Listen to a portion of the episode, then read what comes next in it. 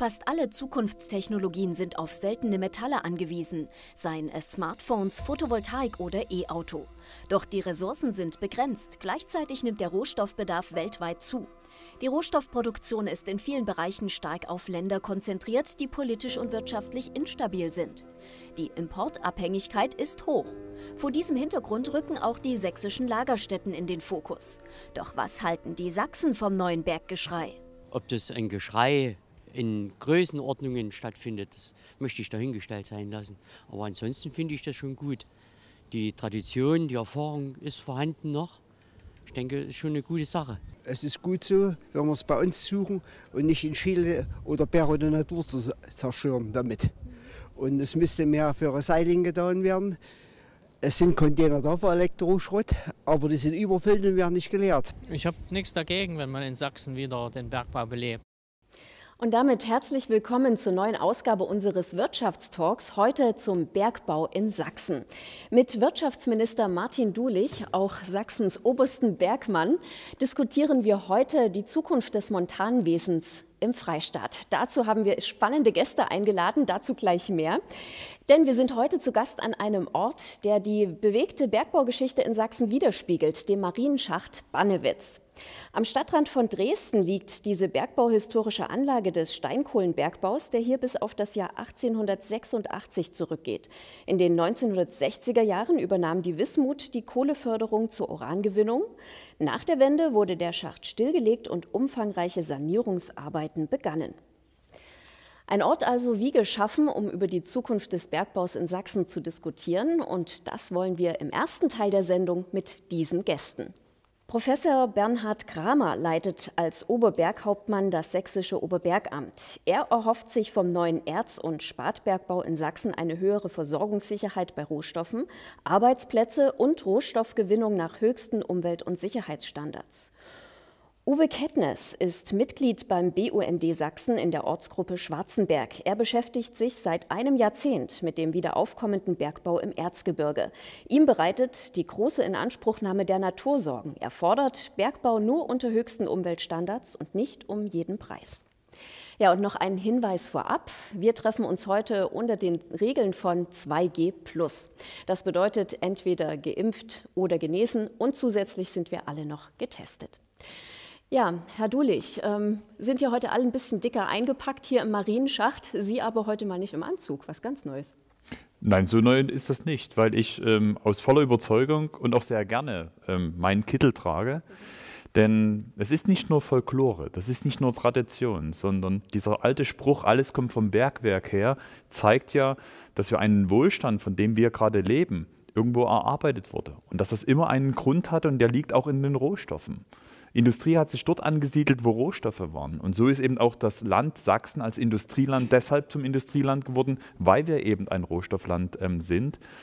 Und bei allen Forderungen, berechtigten Forderungen nach Nachhaltigkeit, nach Kreislaufwirtschaft werden wir aber auch in Zukunft auch zusätzliche Rohstoffe äh, benötigen. Das heißt, wir brauchen auch weiterhin Rohstoffe. Die Bedarfe werden größer, sie ändern sich auch. Wir merken ja heutzutage, ähm, dass auf einmal Nachfragen nach Rohstoffen da sind, die vor ein paar Jahren gar nicht mehr als so interessant ähm, galten, weil einfach die Technik bestimmte Dinge herausfordern und wo wir in Sachsen zum Beispiel auch wieder interessant werden. Mhm. Die Lagerstätten in Sachsen werden auf jeden Fall wieder interessant, eben auch durch diese Entwicklung, die Sie angesprochen haben. Aber hat das schon auch einen Boom beim Abbau nach sich gezogen? Ist das schon wirklich wieder ein richtiges Berggeschrei? Ja, das ist immer die Frage, was ist jetzt der Vergleich? Ähm, wir sind natürlich ähm, als Bergbauland sehr interessant und attraktiv, weil wir auch tatsächlich ähm, interessante ähm, Rohstoffvorkommen weiterhin haben. Und in den letzten Jahren hat sich das tatsächlich gut entwickelt. Die Nachfrage ist, ist da.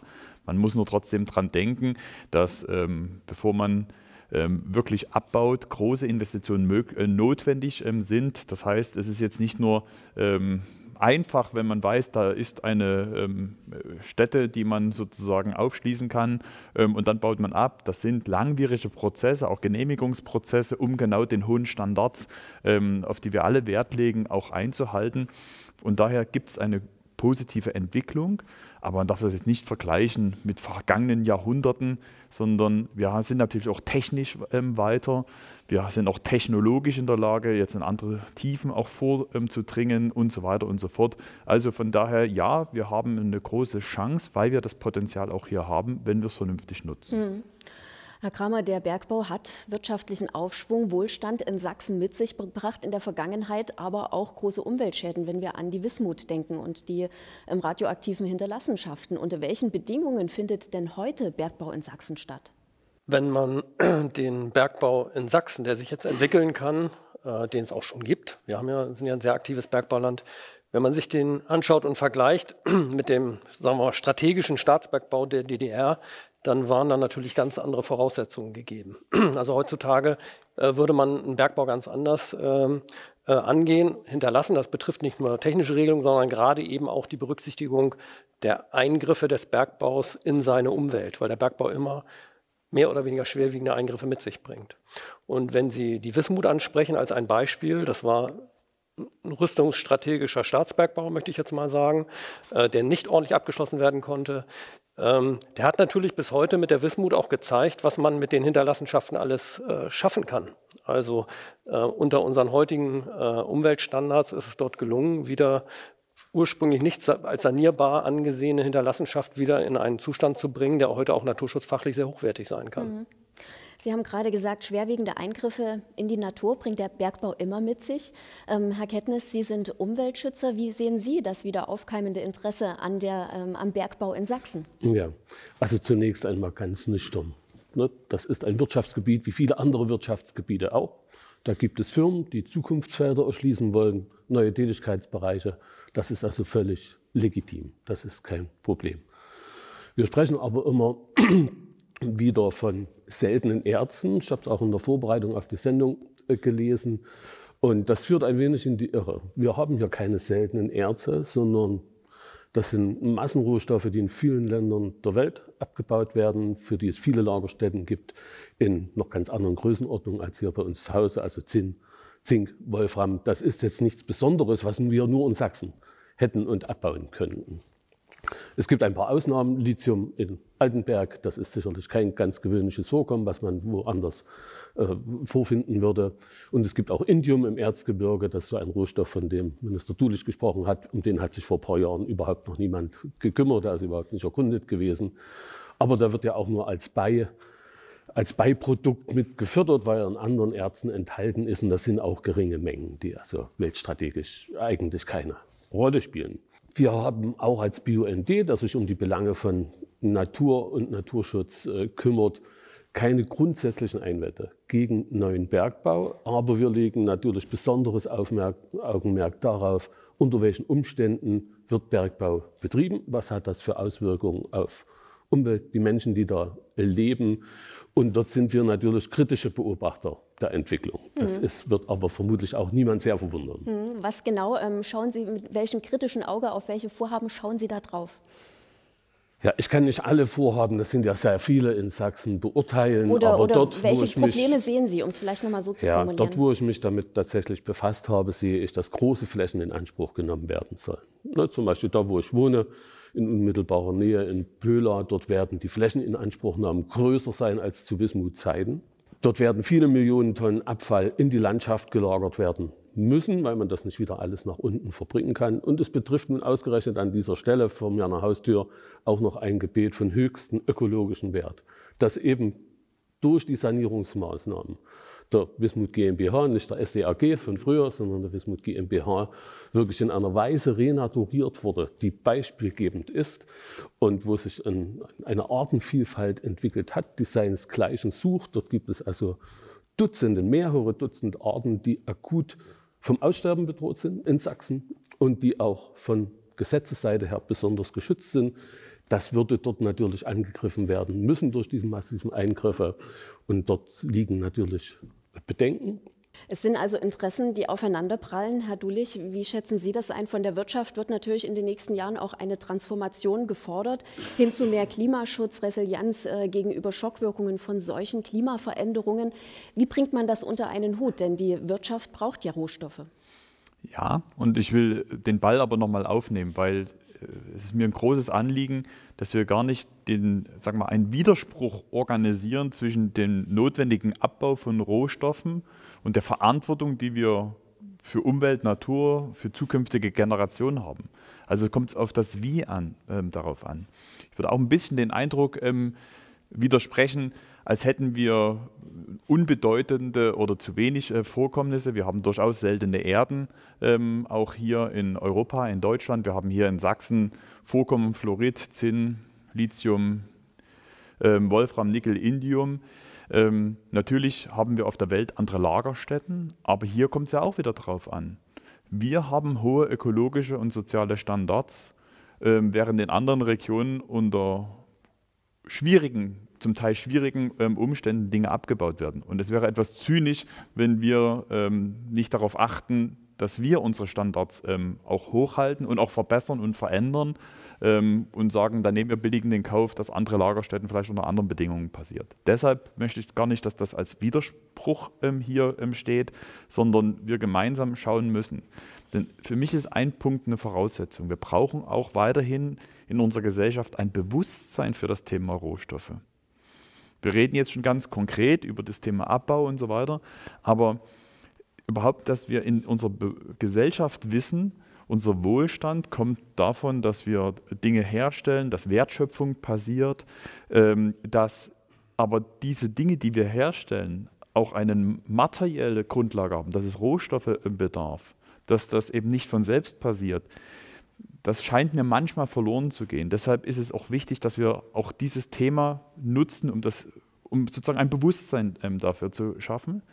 Ähm, ja, die Transformation dieser, ähm, der Industrie ist im vollen Gange. Wir haben das ehrgeizige Ziel, und das müssen wir auch schaffen, bis zum Jahr 2045 unsere ähm, Industrie auch zu dekarbonisieren. Ich bin aber auch zuversichtlich, dass uns das gelingt, weil, wir, weil ich da auch eine Innovationskraft ähm, ähm, sehe. Mhm. Trotzdem werden Konflikte wahrscheinlich nicht ganz ausbleiben. Ähm, Herr Kettnitz hat es gerade umrissen. Herr Kramer, welcher Ausgleich ist da möglich? Was, ähm, wie wird das ähm, vonstatten gehen? Was, was Sie geschildert haben, ist natürlich die Situation, dass wir in einer Bergbaufolgelandschaft etwas Wertvolles geschaffen haben und dort Bergbau beantragt, sozusagen wieder eine Nutzung äh, dieser Fläche äh, zu übernehmen äh, für aktiven neuen Bergbau. Ähm, und da ist es so, dass ähm, diese, dieser Eingriff, der da passiert, äh, wenn dieser Bergbau tatsächlich erfolgt, wenn diese Zulassung erteilt werden würde, dieser Prozess dahin ist ja so eine Art Konfliktlösungsverfahren, in dem man all diese, diese Konflikte auf den Tisch legt. Und wenn dann die Entscheidung gefällt wird, nach Abwägung aller, aller, ähm, aller Argumente und aller Fakten, die dort auf dem Tisch liegen, dann ist nach deutschem Recht alles, was an Umweltauswirkungen tatsächlich nicht äh, zu verhindern ist, ist dann auszugleichen. Das heißt also, ähm, das Besondere beim Bergbau ist ja, dass wir äh, ortsgebunden sind. Wir können nicht wie beim Gewerbegebiet 100 Meter weiter gehen oder fünf Kilometer weiter nach Osten oder nach Westen, sondern wir müssen die Lagerstätte da, wo sie es abbauen. Das heißt, wir haben keine Spielräume in der regionalen Gestaltung. Und das Zweite ist, das ist auch eine Besonderheit beim Bergbau, das zeigt auch dieses Beispiel sehr schön, dass wir immer einen temporären Einblick, äh, Eingriff haben, der in vielen Fällen auch ähm, genutzt werden kann im Zusammenspiel des Bergbaus mit der Entwicklung von Naturräumen, um so ein dynamisches Wechselspiel zu bekommen. Wenn man das von Anfang an in den Vorhaben schon mit berücksichtigt, kann man sogar positive Effekte erzielen, wobei man erstmal natürlich einen Eingriff schafft, aber das natürlich auch gestalten kann auf eine positive Entwicklung für später. Also der Eingriff wird ausgeglichen werden müssen, wenn er denn erfolgt. Und man kann es auch positiv gestalten, indem von vornherein in dem Verfahren schon dynamische Effekte mit berücksichtigt werden. All das ist möglich. Mhm. Ja, Bergbau bedeutet immer einen Eingriff in die Natur. Was das für Sachsen bedeutet und welche Alternativen es auch noch gibt, darüber habe ich mich vor der Sendung mit Dr. Bettina Rechenberg vom Umweltbundesamt unterhalten. Sie ist Leiterin für nachhaltige Produkte und Kreislaufwirtschaft.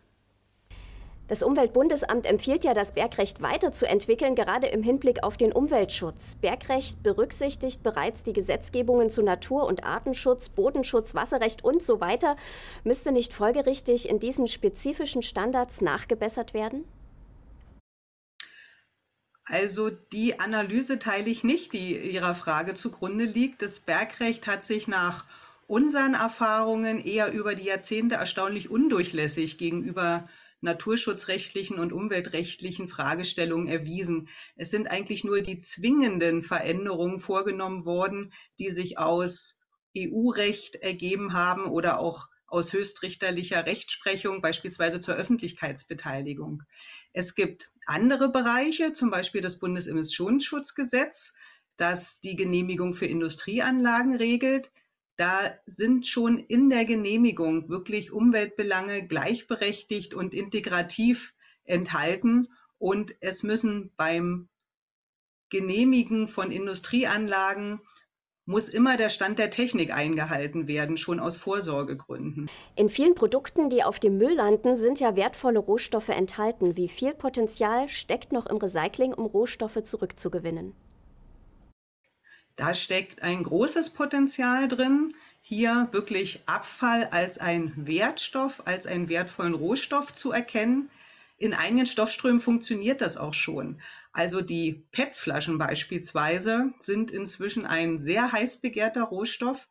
Viele Lebensmitteleinzelhandelsketten haben sich inzwischen eine Abfallentsorgungssparte mitgekauft, um die PET-Flaschen, die sie ja über die Pfandregelung wieder zurückbekommen, gar nicht mehr aus den Händen zu geben, sondern in ihrem Besitz zu halten und aus alten PET-Flaschen wieder neue PET-Flaschen zu machen. Welchen Anteil können denn nachhaltige Produkte, Materialeinsparung und besseres Produktdesign bringen?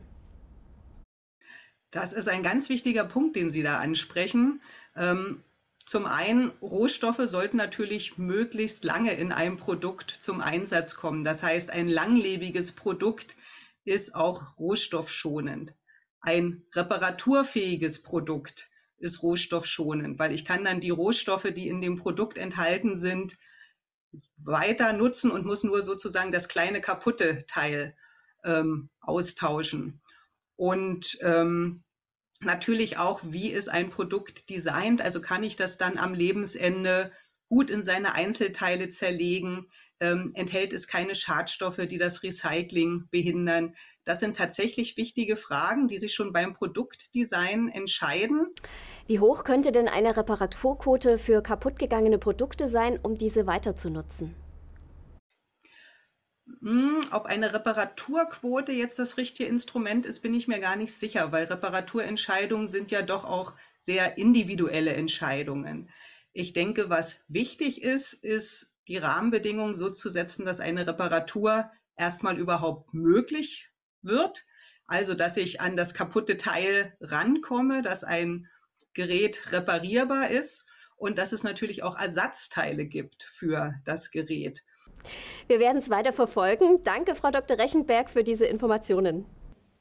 Ja, willkommen zurück im Marienschacht in Bannewitz. Frau Dr. Rechenberg hat jetzt über die Möglichkeiten von Recycling, verändertes Produktdesign besprochen. Ähm, kommen wir zurück äh, zum Bergbau in Sachsen. Anders als Energieträger wie Erdöl, Kohle oder Wasserstoff können ja Metalle recycelt werden. Wo steht Sachsen beim Aufbau einer Kreislaufwirtschaft? Die Kreislaufwirtschaft ähm, ist sozusagen ja, eigentlich die zwingende Antwort, ähm, dass wir viel stärker in Recycling ähm, gehen und auch dort, ich habe ja vor uns von dem Bewusstsein für Rohstoffe ähm, gesprochen, auch von den Kompetenzen, die wir haben. Sachsen ist ja nicht nur Bergbauland, sondern auch Universitätsland. Also wir bilden auch Kompetenzen aus. wir sind also auch diejenigen, die natürlich auch das Thema Recycling weiterentwickeln müssen. Zum Beispiel gibt es Unternehmen in Sachsen, die sich spezialisiert haben, Solarzellen oder Solarpaneele ähm, sozusagen zu recyceln. Ein Thema, was neu dazugekommen ist. Wir brauchen immer mehr Schritte hin dazu, dass wir Kreisläufe organisieren. Man darf nur nicht naiv daran gehen und glauben, dass wir sozusagen hundertprozentige Kreisläufe ähm, schaffen. Es wird immer wieder notwendig sein, auch Rohstoffe zu nutzen, neue Rohstoffe abzubauen. Aber der Anteil des Recycling muss natürlich ähm, zunehmen. Das hat auch etwas damit zu tun, dass natürlich der von uns gewünschte, geforderte und notwendige Umbau der Industrie auch genau damit zu tun hat, auch ein Rohstoffbewusstsein bei Unternehmen zu schaffen, inwieweit sie eben auch überlegen, wo Rohstoffe vielleicht ersetzt werden können durch Recyclingmaterial, selber auch in ihre Wertschöpfung genau Kreislauf mitdenken. Ähm, Das müssen wir auch in Sachsen weiterhin stärken. Das ist auch eine Säule unserer Rohstoffstrategie. Aber auch dort gehöre ich zu den Zuversichtlichen, weil ich mich eben freue, dass es solche Unternehmen gerade hier in Sachsen gibt, die zum Beispiel Recycling auch von, ähm, bei neuen Technologien ähm, anwenden, was zwingend notwendig mhm. ist. Herr Kettnis, aus Ihrer Sicht, wie kann denn Bergbau nachhaltiger gestaltet werden? Welche Alternativen gibt es vielleicht auch? Der nachhaltigste Bergbau ist der, der gar nicht stattfindet, weil wir dann eben nicht solche massiven Eingriffe haben. Ne? Und das, Minister Tulich hat es gerade gesagt, das Prä muss darauf liegen, dass wir das Vorhandene nutzen und nicht und nicht als Abfall irgendwo entlagern. Das ist natürlich ein Weg, das muss in ganz anderer Weise noch und Intensität äh, forciert werden, um auch die begrenzten Ressourcen, die es ja ohnehin sind, ne? Indium, das ist in 19 Jahren alle, weltweit beim heutigen Verbrauch. Also wird man sich was einfallen lassen müssen, das zu recyceln oder auch zu substituieren. Mit anderen Materialien, da gibt es ja durchaus viel Forschung, auch in Freiberg, ne? was kann man eigentlich mit äh, etwas auch setzen, was dann vielleicht nicht unter solchen kritischen Dingen produziert und abgebaut äh, wird. Nachhaltigkeit heißt aber auch, dass ich wirklich jedes Projekt bis auf die Knochen prüfe, muss es sein überhaupt? Muss es so sein, wie die Firma es geplant hat? Oder kann man auch von einer Firma verlangen, dass sie Alternativen entwickelt? Zum Beispiel für die Abfall. Deponierung. Ne? Ich habe da dieses Beispiel eben von meiner Haustüre äh, vor Augen. 13 Millionen Tonnen, ein ganzes Tal wird zugeschüttet, 40 Meter hoch. Und die Lagerstätte, wenn man die mal hernimmt, der Metallgehalt multipliziert mit den aktuellen Weltmarktpreisen für diese Metalle, ist nur dieses eine kleine Projekt 4,3 Milliarden Euro schwer. Und bei so einem Gewinnpotenzial, auch für ein Unternehmen, kann man dem Unternehmen abverlangen, dass es Alternativen entwickelt.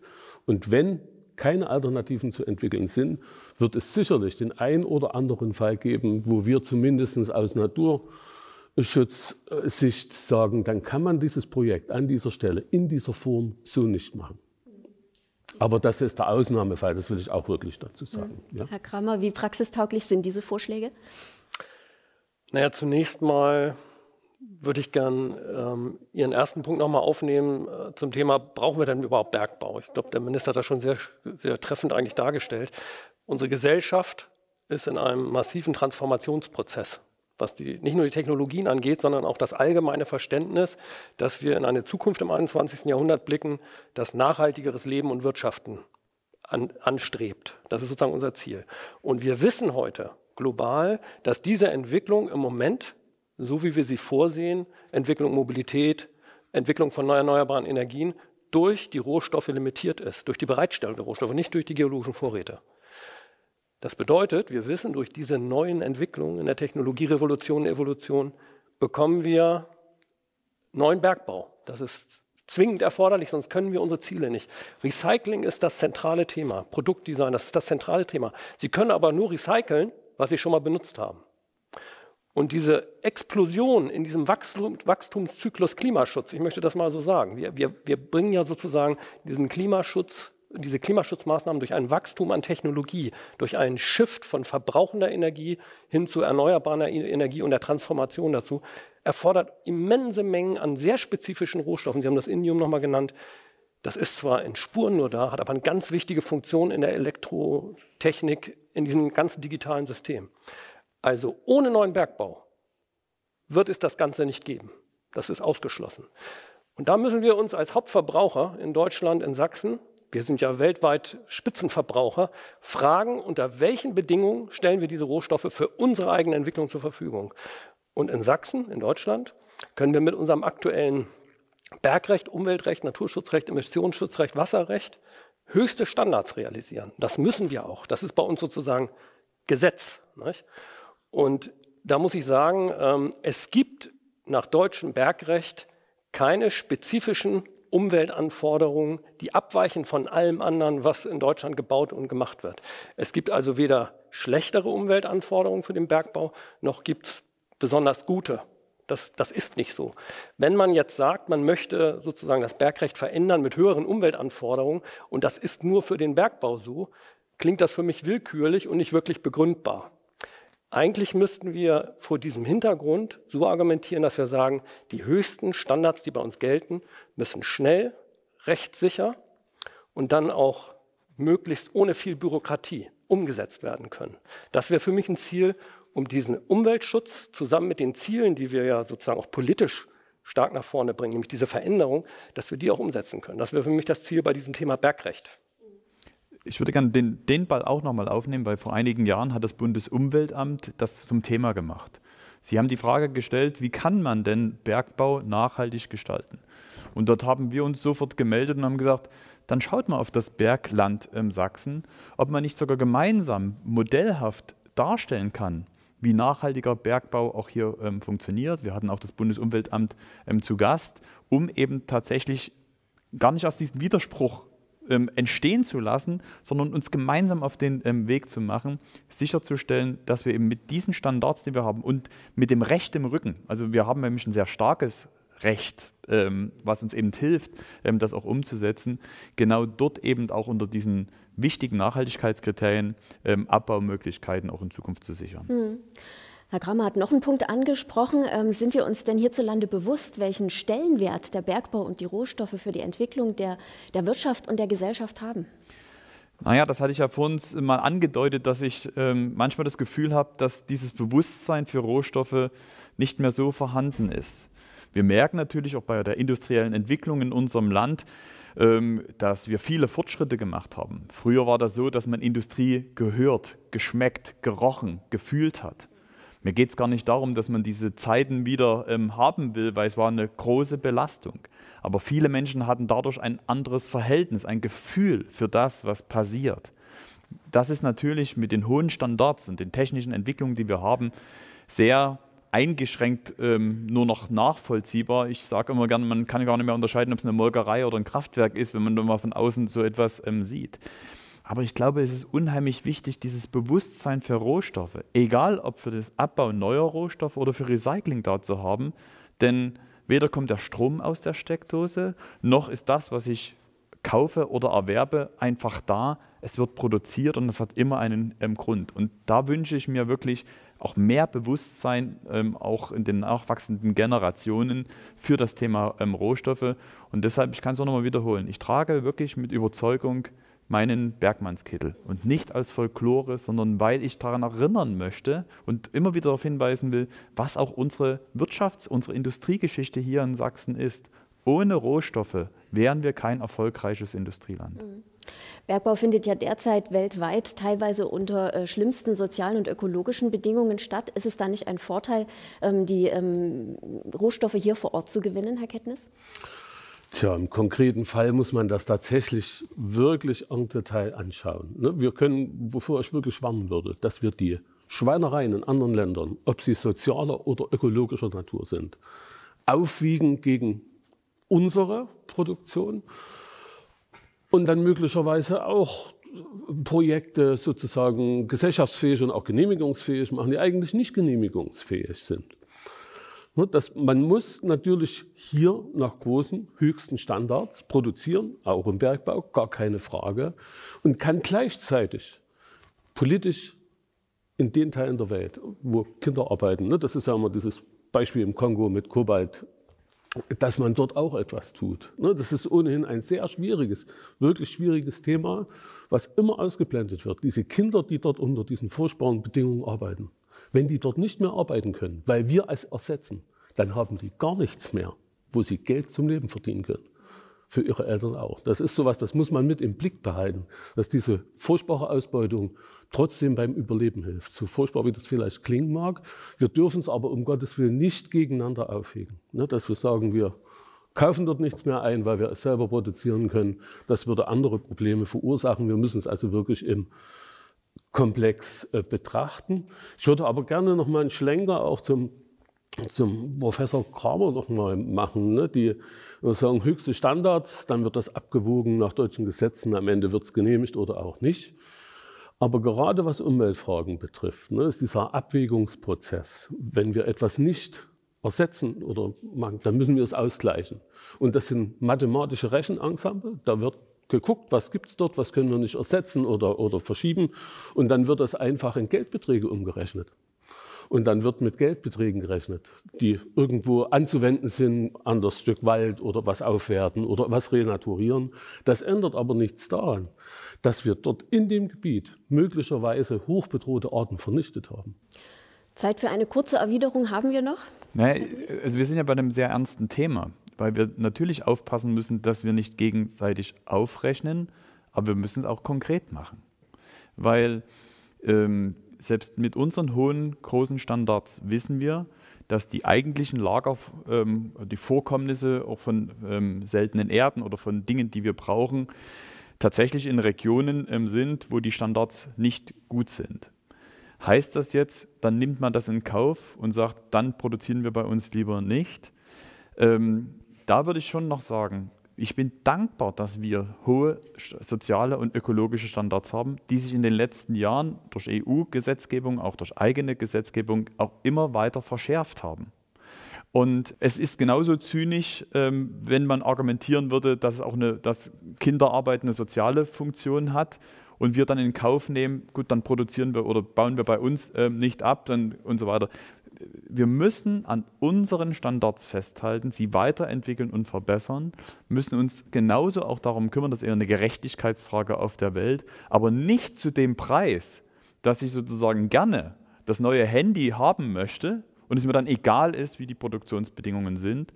Deshalb lassen Sie uns wirklich schauen, dass wir die Standards, die wir haben, auch wirklich ähm, nutzen und nicht tatsächlich damit indirekt ähm, sozusagen die schwierigen Umstände in anderen Ländern sozusagen in Kauf nehmen. Das wäre wirklich Zynismus. Da wäre ich auch missverstanden worden. Mein Plädoyer ist dafür, an beiden kritischen Punkten zu arbeiten. Nicht das eine gegen das andere, sondern in beiden äh, Problemfeldern tätig zu sein und die fortzuentwickeln zum Positiven. Okay. Herr Kramer, schaut so erwartungsvoll? Ja, ich würde gerne noch mal trotzdem auf Ihre Einwendung bezüglich ähm, dieser Ausgleichsmaßnahmen äh, eingehen. Was Sie machen, ist, Sie, Sie gehen da nicht aus Bergrecht ein, sondern im Grunde ähm, stellen Sie in Frage die Naturschutz, naturschutzrechtlichen Ausgleichsmaßnahmen. Äh, Maßnahmen. Das ist also nicht eine bergrechtliche Problematik, die Sie ansprechen, sondern naturschutzrechtliche. Und ich würde auch gerne noch mal ergänzen, Herr Minister, dass äh, wir natürlich gerade in Ihrem Ministerium zum Beispiel ein Projekt haben, wo wir in Mosambik solche Bergbauunternehmen, äh, aber auch den Staat als Ministerium und Oberbergamt unterstützen, zusammen mit Partnern aus der Industrie in Sachsen, um genau solche Zustände mit der Zeit in einen geregelten Betrieb zu überführen. Weil wir haben schon eine Verantwortung dafür, was wo passiert. Also wenn Sie mal mit chilenischen Indigenen sprechen, was dort zum Teil jetzt geplant ist an Maßnahmen, und die zerstört nicht nur ihre Umwelt, sondern die haben gar nichts davon. Die nutzen die, die Rohstoffe nicht, die haben die Produkte dafür nicht, die sehen gar nichts, das ist hinterher wieder weg.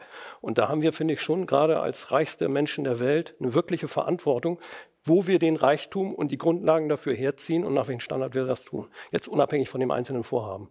Halte ich doch für sehr wichtig. Mhm, okay.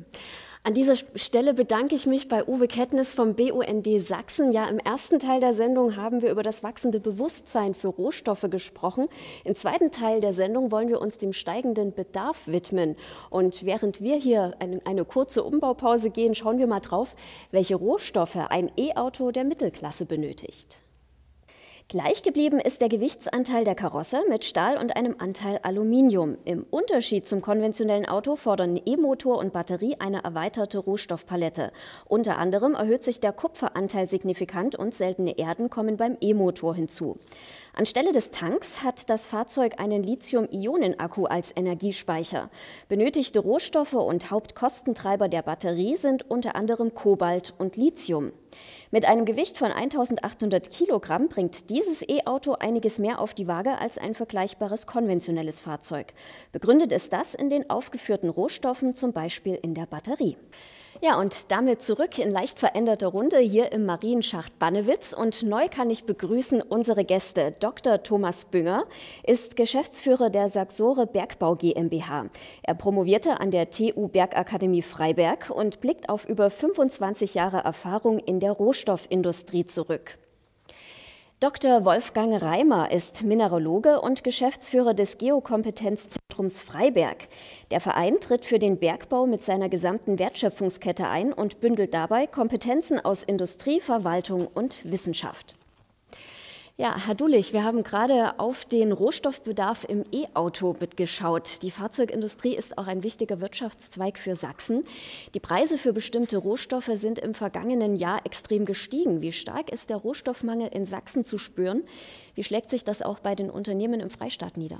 Na gut, ganz aktuell sind wir ja sogar mit ähm, Rohstoffmangel ähm, sagen wir mal, konfrontiert aufgrund von großen Lieferengpässen. Ähm, auf den Weltmeeren stauen sich die Schiffe, Container werden ähm, knapp, Produktionen müssen stillgelegt werden. Und inzwischen mehren sich immer mehr die Nachrichten, wo die Engpässe sind, aufgrund auch dieser ähm, unterbrochenen Lieferengpässe. Autos können nicht produziert werden, weil keine Chips mehr vorhanden sind und so weiter und so fort. Damit wird auch ein Bewusstsein gestärkt, dass wir eben auch Abhängigkeiten haben.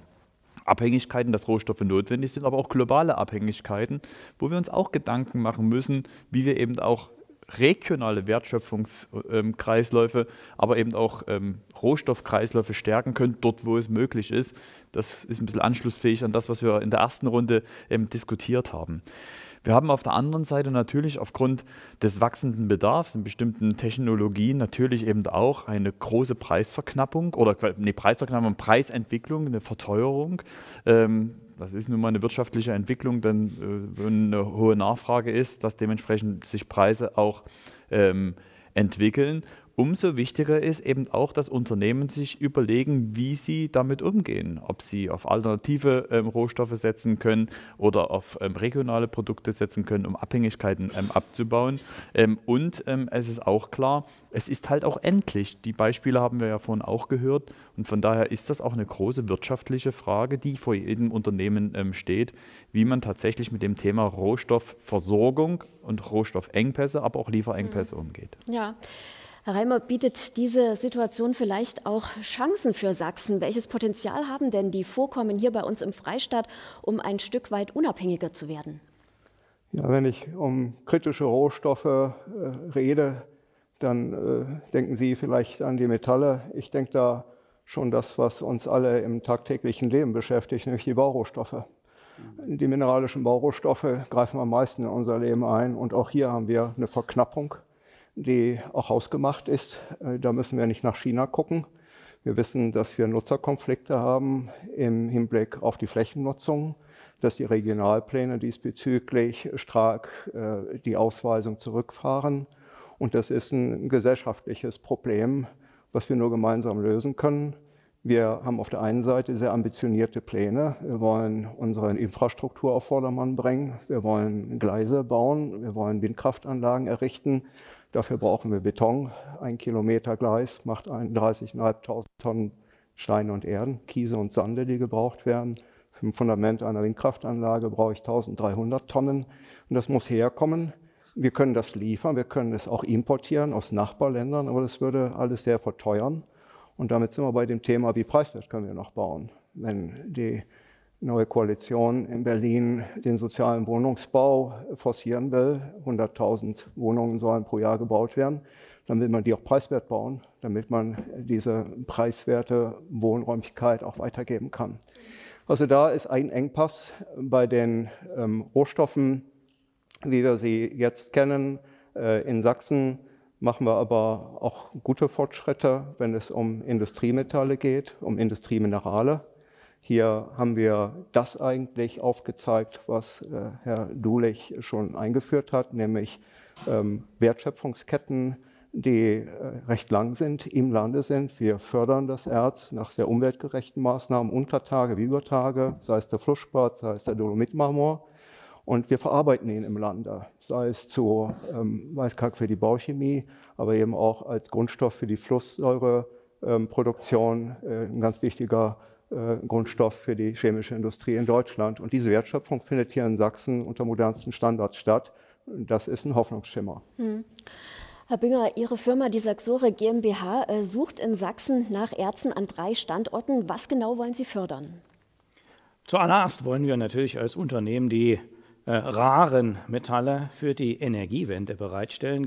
Genau dafür sind wir angetreten, und zwar unter den Rahmenbedingungen, den sicheren gesetzlichen Rahmenbedingungen auch, die Deutschland, das deutsche Bergrecht, das deutsche Umweltrecht bietet, nämlich auch Bergbau unter Rahmenbedingungen äh, zu etablieren, wo wir anderswo auf dieser Welt eben nicht realisiert wird. Konkret ähm, sind wir auf der Suche und wollen äh, ähm, äh, Bergwerke entwickeln, die Zinn, aber auch Zink oder Indium fördern und der Wirtschaft in Deutschland äh, zur Verfügung stellen, um genau die Themen Energiewende oder auch Elektromobilität zu adressieren. Schauen wir nur mal auf die Zahlen. Ein Elektroauto hat ungefähr die dreifache Menge an Zinn in seinem Verbrauch, um es fahrbar hinzustellen.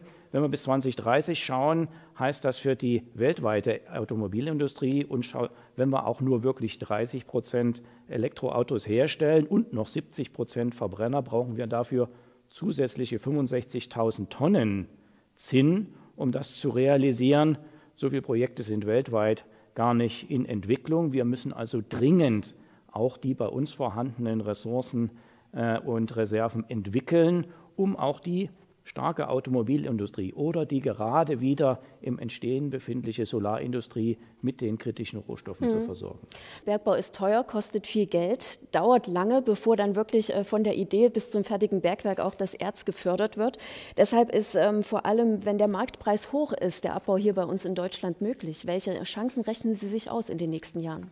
Bergbau ist schon immer eine ziemlich teure Angelegenheit. Das ist also kein Spezifikum, was wir hier in Deutschland vorfinden, denn Sie müssen sich ja überlegen, ehe Sie überhaupt ein, eine Lagerstätte erschließen, haben Sie schon viele, viele Jahre Erkundung realisiert und auch die ist schon mal eine ziemlich kostspielige Angelegenheit.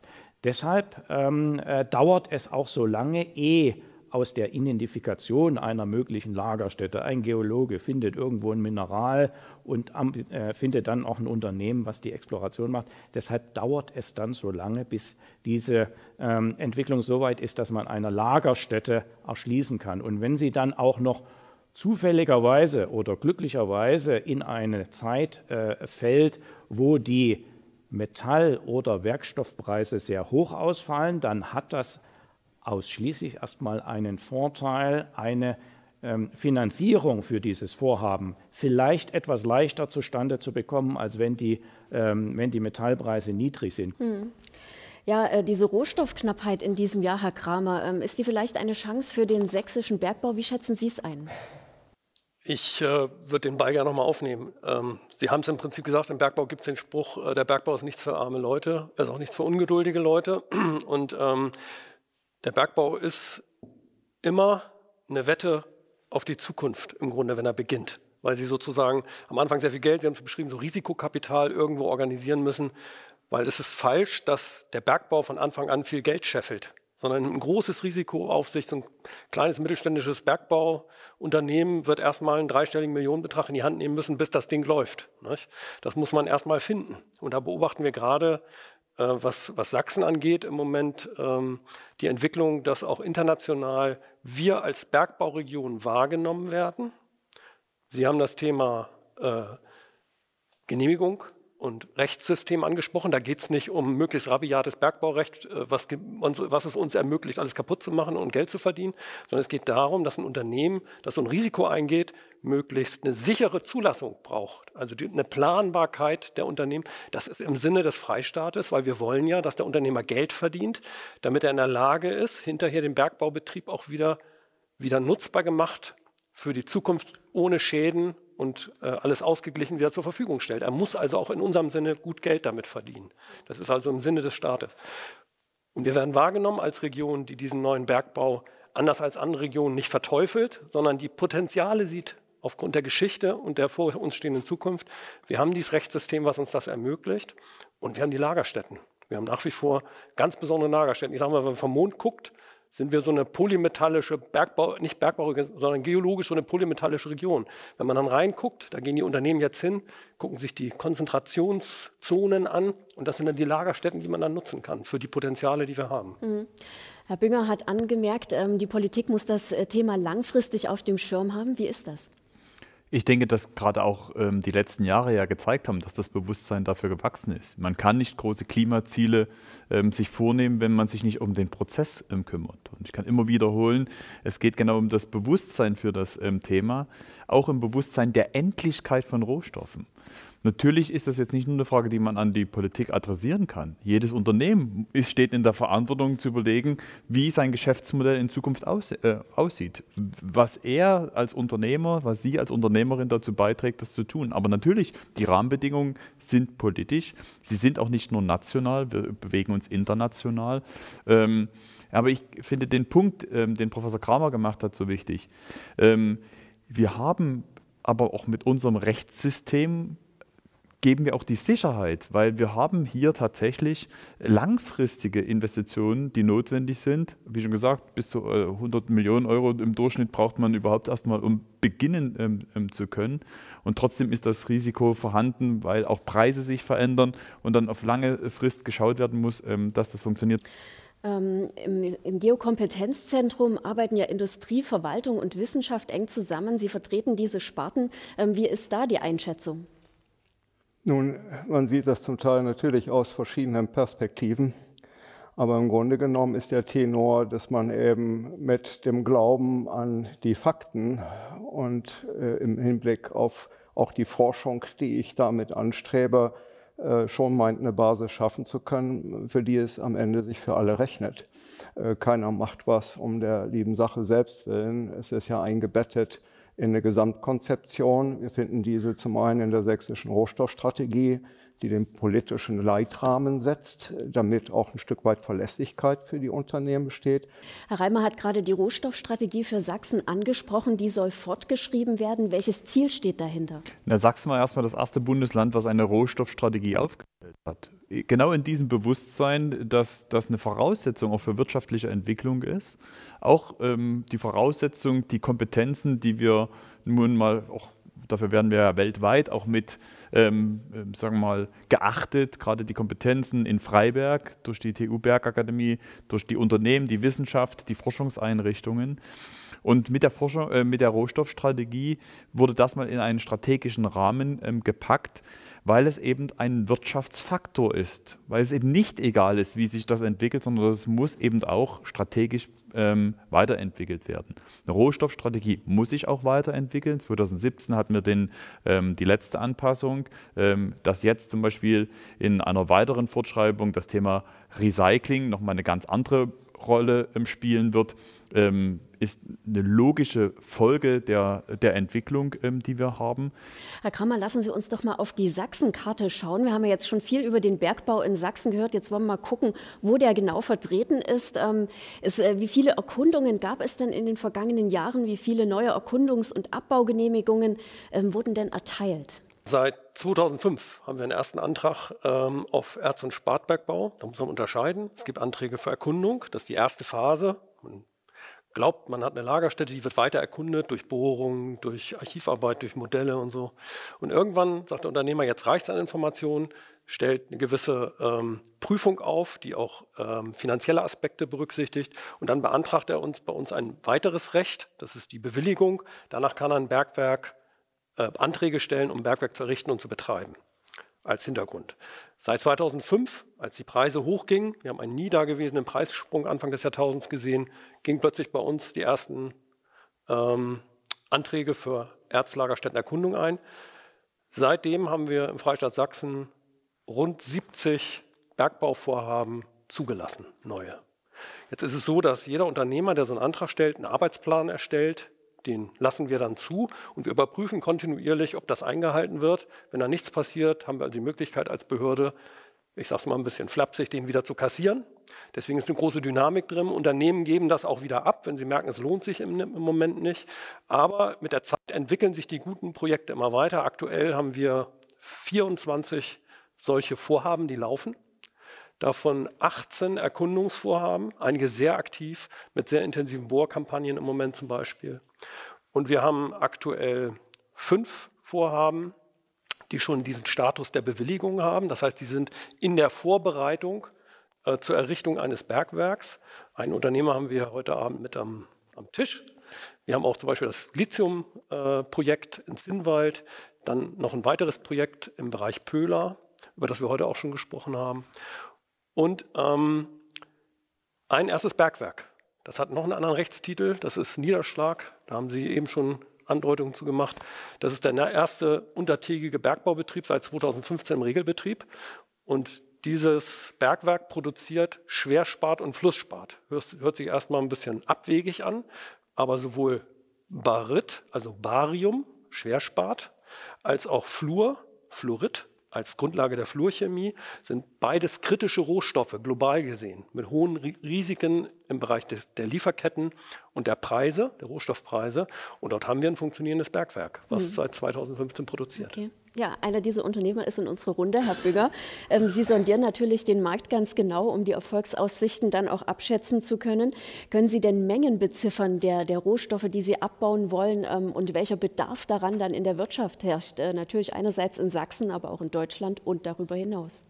Die Rohstofferzeugung, über die wir hier reden, äh, über die metallischen Rohstoffe, das ist ja die Versorgung für die Ziele, die wir uns auch in Deutschland gestellt haben. Ja?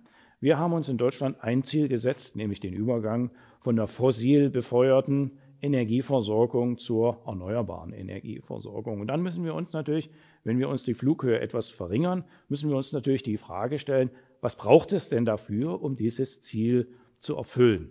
Welche Rohstoffe oder welches Equipment, welche Maschinen, welche Gerätschaften braucht es dafür, um diese erneuerbare äh, Energie in der Menge auch, wie wir sie in Deutschland benötigen, zu erzeugen. Denn wir werden ja einen Mix haben zwischen Windenergie, haben wir alle schon gehört, Photovoltaik, vielleicht auch Erdwärme oder Wasserstoff äh, aus, aus grüner Energie. Und da müssen wir uns natürlich die Frage stellen, was braucht es dafür?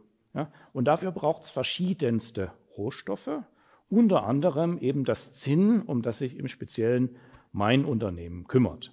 Ja, wir haben heute einen Weltmarkt, der ist pro Jahr ungefähr so in der Größenordnung 380.000 Tonnen Zinn groß. Europa, äh, Europa im Allgemeinen und Deutschland im Speziellen ist ein ganz großer Importeur von Zinn, weil es nämlich in die Automobilindustrie geht, in die Elektronikindustrie. Zinn ist der im Wesentlichen einzige bedeutendste Lotwerkstoff. Alles, was gelötet wird, da reden wir über Zinn. Warum ist es wichtig, dass Deutschland das auch selbst in die Hand nimmt, ähm, um sich auch abhängig, äh, unabhängig zu machen ähm, vom Weltmarkt? Ich glaube, es ist, ähm, es ist unrealistisch, sich das Ziel zu setzen, ähm, für alle Rohstoffe in Deutschland als ein sehr weit entwickeltes, großes Industrieland die Selbstversorgung sicherzustellen. Das ist, glaube ich, unrealistisch. Aber ich glaube, dass ein gewisses Mindestmaß an Eigenrohstoffversorgung uns doch weniger abhängig oder resilienter macht und auch einen besseren Verhandlungspartner in Deutschland stattfindet, dann mit den Ländern, die auch in den Weltmarkt Rohstoffe hineinproduzieren. Und das sollte unser Ziel sein, nämlich eine gewisse Mindestmenge, AD1 und A2, auch dort, wo es sich wirtschaftlich lohnt und wo die Lagerstätten gut zugänglich sind, auch diese zu erschließen und nicht nur immer darauf zu zielen, die Löcher für unsere Rohstoffe in anderen Ländern zu buddeln. Herr Bünger, noch eine kurze Nachfrage. Wie hoch ist denn der Anteil von Zinn in Ihrer Lagerstätte? Für die beiden Lagerstätten, für die wir auch auf Neudeutsch ein Ressourcenstatement schon vorgenommen haben, nämlich für die Lagerstätte in Tellerhäuser und für die in Gottesberg, haben wir jeweils Vorräte identifiziert von mehr als 100.000 Tonnen. Wir reden also über die zehnt- und elftgrößte weltweit unentwickelte Lagerstätte. Da sind wir schon in einer Größenordnung, wo wir sehen, dass es sich richtig lohnt, da anzugreifen. Das ist also keine Größenordnung unter Fernliefen. Hm, also kann man schon sagen, Schätze liegen noch im Untergrund von Sachsen. Herr Dulich, ähm, Nachhaltigkeit wird weltweit immer wichtiger. Ähm, ist das auch noch eine Chance? Steigert das die Aussichten für den Bergbau in Sachsen? Die unterschiedlichsten Gründe, die wir heute diskutiert haben, helfen uns gerade insgesamt. Wir haben ähm, nicht nur die technologischen Entwicklungen, die bestimmte Rohstoffe benötigen, wir haben nicht nur die, den Nachhaltigkeitsgedanken, den wir umsetzen müssen. Ähm, wir haben nicht nur die Verknappung ähm, der Rohstoffe, wir haben auch internationale Abhängigkeiten. Das war ja heute auch ein Thema. Wenn ich allein in den letzten Jahren schaue, wie aggressiv zum Beispiel China ähm, eine Rohstoffpolitik in Afrika gemacht hat, die zum Beispiel durch das Einkaufen oder das Anbieten von Infrastruktur sich sozusagen Rohstoffe gesichert haben und auch damit Abhängigkeiten geschaffen wurden, ist jeder Schritt, der unsere eigene Unabhängigkeit sichert, gut. Ich bin ganz bei Ihnen, das gibt es nicht zu 100 Prozent, ähm, aber je weniger wir abhängig sind ähm, umso besser für uns. Und das stärkt uns eben auch. Und ähm, es ist auch heute eigentlich sozusagen das Thema, dass es eben auch kein Widerspruch ist. Wir schaffen es mit unseren hohen Standards, ähm, tatsächlich diese Nachhaltigkeit, die Frage der sozialen Kriterien, ökologischen Kriterien und der Notwendigkeit, Rohstoffe abzubauen, unter einen Hut zu bekommen, das ist auch weiterhin notwendig. Mhm.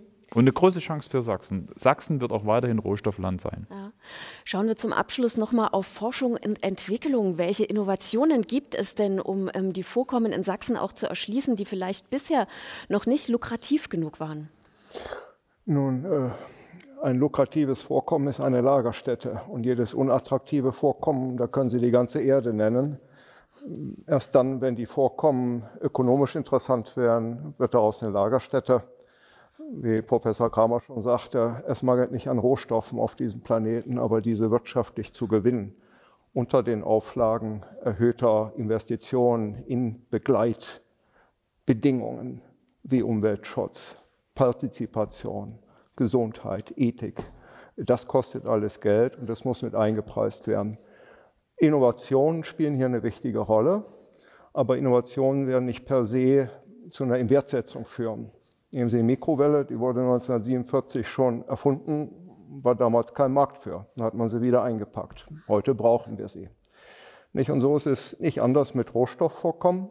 Innovationen sind da. Wir haben sehr viel geforscht, in der Tat. Es gibt in allen Segmenten der Wertschöpfungskette hochinteressante Innovationen, die sächsische Forscher auch im Verbund mit deutschen Kollegen und mit äh, europäischen Kollegen ähm, zutage gebracht haben. Aber es müssen die Begleitbedingungen stimmen, dass ein Investor diese Innovation in sein Projekt einbaut und da ist es wichtig, dass die Rahmenbedingungen stimmen. Die müssen politischer Natur stimmen, sie müssen äh, ökologischer äh, Natur stimmen und sie müssen natürlich auch in einem äh, entsprechenden Förderrahmen auch bestehen und auch in der Akzeptanz. Und in diesem Rahmen trifft der Unternehmer seine Entscheidung, denn am Ende macht er Bergbau, um damit Geld zu verdienen, so wie eine Zeitung eine Zeitung auf den Markt wirft, um damit Geld zu verdienen. Unterscheidet er sich von nichts anderem. Damit meine ich das Greening in der Gesellschaft und auch in der Industrie. Ein Kunde per se bereit ist, mehr Geld zu bezahlen, wenn ein, Gespräch, ein, ein gewisser Anspruch erfüllt ist im Produkt, so auch in den Rohstoffen dass sie ökologisch sauber gewonnen worden sind, dass sie einen geringen CO2-Abdruck haben. Und wenn wir unser Lithium jetzt angucken, das wir im Moment verbrauchen, das wird 14.000 Kilometer um die Welt gefahren, damit es hier verbaut wird. Wenn wir es von der Lagerstätte Zimwald holen, sind es 100 Kilometer bis zur Konversationsfabrik. Und das ist ein Vorteil, mit dem wir in Zukunft punkten können. Wir sehen, dass das auch mehr Investitionen nach sich zieht. Sachsen will auch Energieland bleiben unter Bereitstellung grüner Energie, damit hier der Kreis geschlossen wird. Herr Dulich, welche Zukunft steht dem ähm, Bergbau in Sachsen bevor? Was glauben Sie? Ich gehöre zu den Zuversichtlichen, dass wir genau dieses Potenzial und die Chancen in Sachsen weiter nutzen, weil wir sind ein Rohstoffland, wir haben hohe Kompetenzen, wir haben die Unternehmen, wir haben Forschung und Entwicklung, wir haben die Innovationen, die uns helfen können, auch mit dieser Verantwortung, die wir haben, ähm, auch in Zukunft Rohstoffe ähm, abzubauen und zu nutzen, ähm, unsere Rohstoffstrategie weiterzuentwickeln, gerade das Thema Recycling ähm, und Kreislaufwirtschaften stärker auszubauen. Aber es ist klar, wir werden weiterhin auch Rohstoffe äh, benötigen das kann man hier verantwortungsvoll auch in Sachsen nutzen. Mhm. Ja, vielen Dank für diese Einschätzungen und damit geht unsere Sendung zum Bergbau in Sachsen zu Ende. Die Rohstoffe im Freistaat rücken wieder stärker in den Fokus und das Ziel ist Bergbau unter strengen ökologischen und sozialen Standards. Wie sich das entwickelt, bleibt spannend in den kommenden Jahren. Wir bleiben dran und wir würden uns freuen, wenn Sie auch nächsten Monat wieder einschalten. Bis dahin, tschüss.